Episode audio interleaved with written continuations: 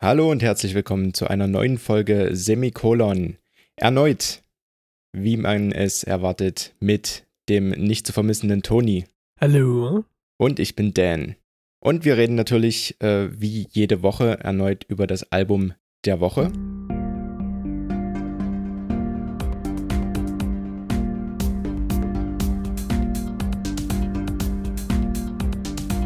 Toni, schieß los. Was hattest du diese Woche auf deinem Grammophon laufen? Auf meinem Grammophon. Das gefällt mir wunderbar.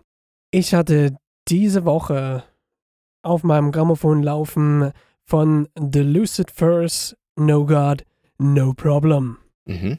Das ist ein Album von 2019. Wer The Lucid First nicht kennt, das ist eine Heavy Blues Rock, Stoner Rock Hybrid-Band aus Detroit, Michigan.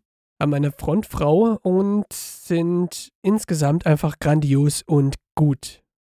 Jegliche Veröffentlichung von denen ist grandios und gut. Das derzeit aktuellste ist eben No God, No Problem von 2019, wie schon gesagt.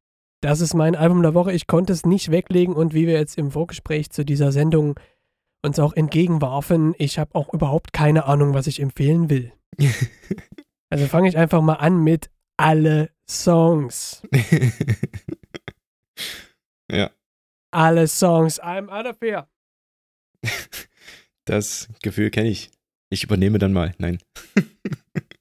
ich denke, ich werde die Liste jetzt einfach durchgehen und mache an den Stellen halt, die mir jetzt wieder erneut einen, einen Ohrwurm beschert haben. Also, das ist auch ganz schlimm bei dem Album. Ohrwurm, Alarm bei, ich denke, bei jedem Song. Ich glaube, ich hatte jeden Song, beziehungsweise die, die Hooklines von jedem Song schon mal als Ohrwurm diese Woche. Meine erste Empfehlung ist auch gleich der Opener Take a Joke. Ein wunderbares Beispiel für einen interessanten Opener. Es geht recht schnell rein und man bekommt sehr schnell so das Gefühl, worum geht es hier. Also schöne 60s Gitarren, also mehr Crunch, mehr, mehr mehr Zerre als jetzt eine typische 60er Gitarre, aber wenn man die wenn man die Gitarren des Albums hört, wird man äh, sehr sehr schnell mitbekommen, was ich meine mit dem 60s Vibes. Es klingt alles ein bisschen es klingt alles ein bisschen gritty. So, das vielleicht. Also es ist ein schönes erdisches Album, schöne erdische Produktion. Take a Joke geht also fein los mit schönen grittigen Lead-Gitarren.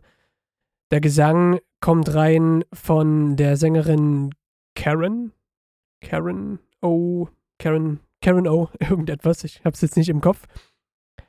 Karen O'Connor. Ha. Das war doch noch irgendwo vergraben. Irgendwas Irisches.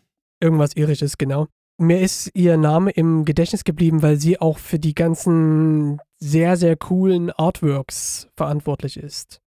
Also Cover-Artwork und das Artwork von verschiedenen Shirts und ja, ich musste auch Shirts bestellen.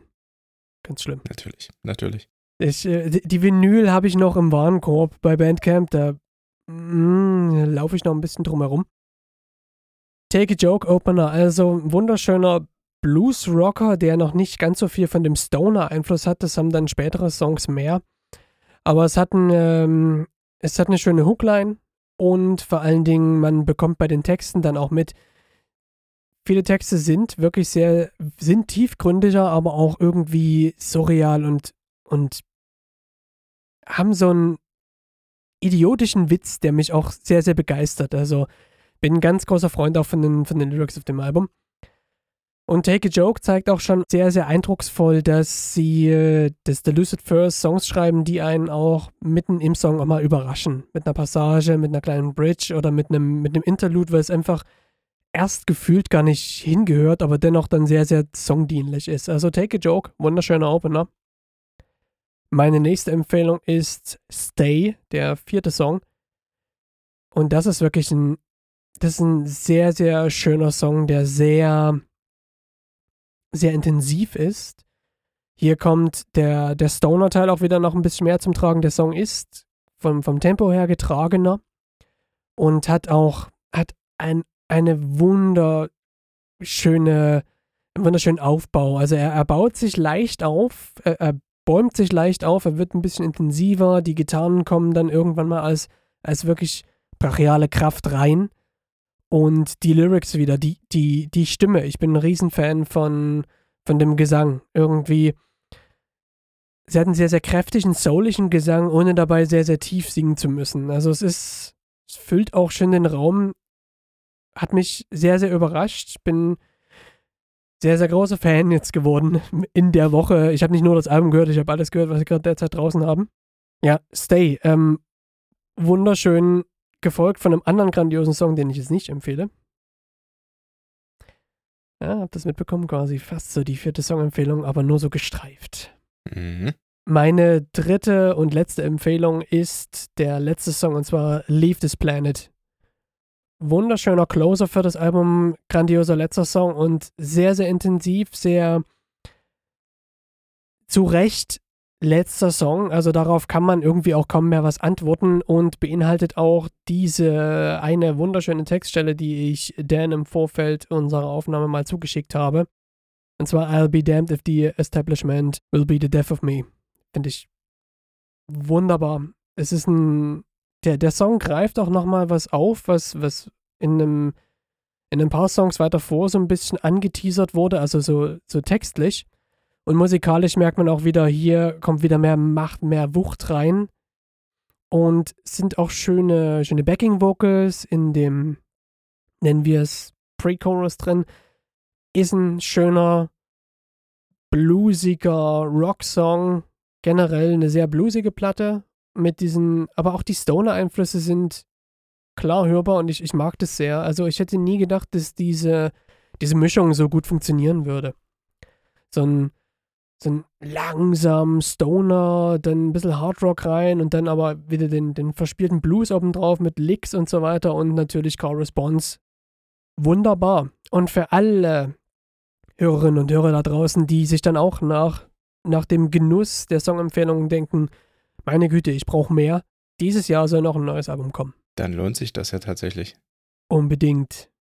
Dan, was lief in deinem Minidisc-Player die ganze Zeit rauf und runter? In meinem Minidisc-Player lief ein Album tatsächlich, das in vielleicht sogar gerade noch so in die Minidisc-Zeit fallen könnte, nämlich ein Album von 2006, Stone Sours Come Whatever May. Ein unglaublich grandioses Album, ähm, das ich schon 2006 tatsächlich auch in Besitz hatte. Und äh, eines der Alben, die über die Jahre tatsächlich noch in meiner Gunst gewachsen sind, sag ich mal.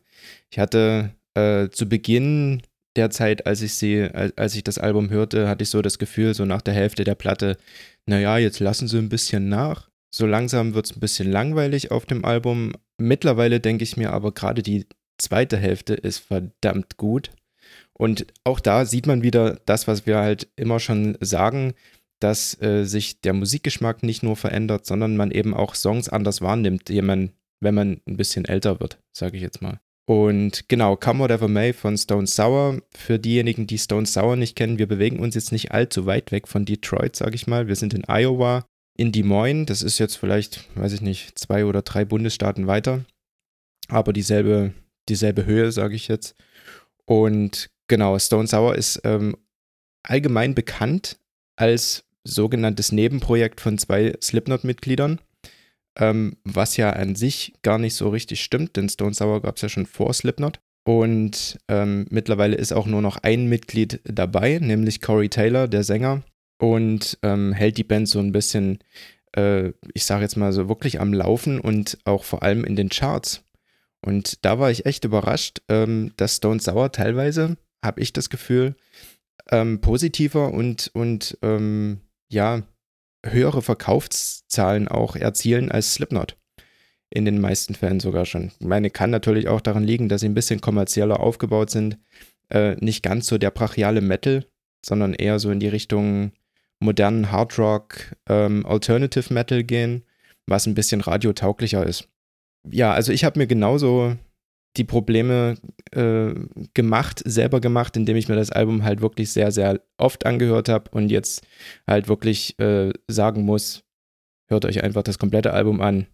Äh, ich habe keinerlei Songempfehlungen, die ich euch aussprechen könnte. Ich versuche es trotzdem ähm, mit ein paar Nummern, die vielleicht nicht unbedingt Singles waren. Äh, es gab zwei Singles, ähm, von denen ich auf jeden Fall weiß. Ähm, ich glaube sogar eine dritte Da bin ich mir aber nicht sicher. Die dritte würde ich jetzt einfach mal ansprechen, von der ich mir nicht sicher bin, ob die eine, ob die eine Single war. Und das ist der Song Reborn. Reborn ist äh, für mich der von 2006 zumindest äh, große Hit des Albums. Fand ich persönlich damals. Es gab einen größeren, der ist aber definitiv eine Single gewesen. Reborn äh, fiel genau in meine, ja, in, in meine, in meine Sparte rein zur damaligen Zeit. Äh, das, was ich gerne gehört habe, äh, stellte im Grunde dieser Song dar. Er war verdammt hart, ist verdammt hart, immer noch. Ähm, so ein bisschen mystisch, so ein bisschen, ja, düster angehaucht, aber im Refrain halt unglaublich brachial und richtig, richtig gut. Kann ich nur empfehlen. Geht auch so ein bisschen in die, also wenn man so ein bisschen auf die Core-Richtung steht in der Metal-Szene, dann ähm, ist man bei Reborn relativ gut aufgehoben, sage ich jetzt. Und das Ende ist äh, wirklich genial. Also es fehlt im Grunde nur noch, dass er das Mikro wieder in die Wand schlägt, weil es ist so ein kleiner Ausraster, den er da am Ende hat, finde ich richtig gut gemacht ähm, und stellt im Grunde auch so wirklich diesen Grundton des Songs dar, der da richtig gut dazu passt. Dann ähm, die zweite Songempfehlung. Was wäre die zweite Songempfehlung? Ich nehme jetzt mal, ich muss mir mal eben tatsächlich die Playlist, ähm, die Album-Tracklist zur, zur Hilfe nehmen, damit ich einigermaßen weiß, was ich nehmen könnte. First Person. First Person ist auch ein relativ guter ähm, Metal-Song. Richtig ähm, energiegeladen und trotzdem wirklich so ein bisschen äh, auch mystisch, sage ich jetzt mal. Das ist halt eben dieser, dieser Klang, der das ganze Album irgendwie so durchzieht, so ein bisschen auch industriell geprägt, sage ich jetzt. Wenn du ähm, so Bilder im Kopf hast durch die Musik, ähm, so wie das bei mir öfter mal der Fall ist, dann ist das, was du im Kopf hast, so eine typische amerikanische Arbeiterstadt, so ein bisschen so dieses industrielle, ähm, rauchende Schornsteine und sowas, Stahlwerke, ähm, das kann ich mir bei solchen, bei, so, bei diesem gesamten Album eigentlich gut vorstellen und bei äh, First Person gefällt mir das ganz gut. Eben weil da auch noch diese Mischung zu diesem, zu diesem harten Metal eben dazukommt ähm, und man dort vielleicht tatsächlich ein starkes Bild dann auch davon bekommt. Und äh, die letzte Songempfehlung, dann ähm, bin ich echt ratlos, was ich noch empfehlen sollte, wäre Cardiff. Cardiff habe ich jetzt nicht ausgewählt, weil ich ein großer Wales-Fan bin sondern einfach deshalb, weil äh, der Song vielleicht ein bisschen so diese ähm, Abwechslung im Album auch widerspiegelt. Also ich habe ja mit Reborn und mit äh, First Person zwei sehr harte Songs jetzt drin in der Empfehlungsliste. Cardiff ist ein bisschen anders. Der ist ein bisschen ruhiger, ein bisschen abwechslungsreicher, äh. Keine Ballade. Es gibt zwei Balladen auf dem Album, äh, die auch beide wirklich zu empfehlen sind. Aber ähm, ja, also auf jeden Fall ruhiger als die beiden die beiden ersten und gibt halt diesen mystischen Grundton wieder stark wieder. Das wäre meine Empfehlung für das Album der Woche. Stone Sours Come Whatever May. Ja, kann ich, kann ich echt nachvollziehen. Bei Stone Sour ist halt immer, also viele sagen ja immer, sie können gar nicht so richtig verstehen, warum es entweder A. Slipknot noch gibt oder B. Stone Sour, weil man hat sich ja doch angeglichen. Also ich habe das Gefühl, man ist in der, im, im Slipknot-Lager auch softer geworden, aber das wird sicherlich auch viel mit Labelentscheidungen zu tun haben, weil man sieht ja, Stone Sour verkauft sich. Und warum nicht, warum der Main Act dann nicht so? Also ich denke, hier, vielleicht ist da doch mal die ein oder andere Halbballade eher auf einem Slipknot-Album gelandet als auf einem Stone Sour-Album. Ist aber nur meine Empfindung dazu. Mhm. Kann ich nachvollziehen, das ist eine große Diskussion, die auch innerhalb der Szene existiert. Ähm, ich persönlich sage aber trotzdem, also dass Slipknot ruhiger geworden sind, äh, liegt auch ein bisschen am Alter der Band an sich, die halt eben auch nicht mehr jetzt Ende 20, Anfang 30 sind, sondern schon stark auf die 50 zugehen, teilweise schon überschritten haben, soweit, soweit wie ich das weiß. Und äh, entsprechend wird man natürlich auch ein bisschen ruhiger von der, von, von der Ausrichtung her. Und äh, deshalb glaube ich, dass Stone Sour, die ja von der Grundtonalität her schon immer so in die eher Hardrock-lastigere Richtung ging, da gar nicht so einen großen Einfluss drauf hatten. Weil wenn man sich die ersten beiden Slipknot-Alben anhört, da gab es Stone Sour im Grunde auch schon und da hat es auch keine, keine äh, Einflüsse so groß gegeben. Deshalb finde ich das genau nicht ganz so überzeugend, dieses Argument, das in der Szene existiert, dass sich beide, Säng äh, beide, beide äh, Bands im Grunde angeglichen haben und eine davon jetzt mehr oder weniger überflüssig ist. Die haben beide schon noch ihre Daseinsberechtigung. Ja, keine Frage. Ja, wunderbar. Da kann ich auch mal wieder in diesen Klassiker reinhören und äh, du mal, hättest mal wieder ein bisschen Stoner Blues Rock zum Anhören. Auch cool. Na dann, viel Spaß beim Hören. Genau.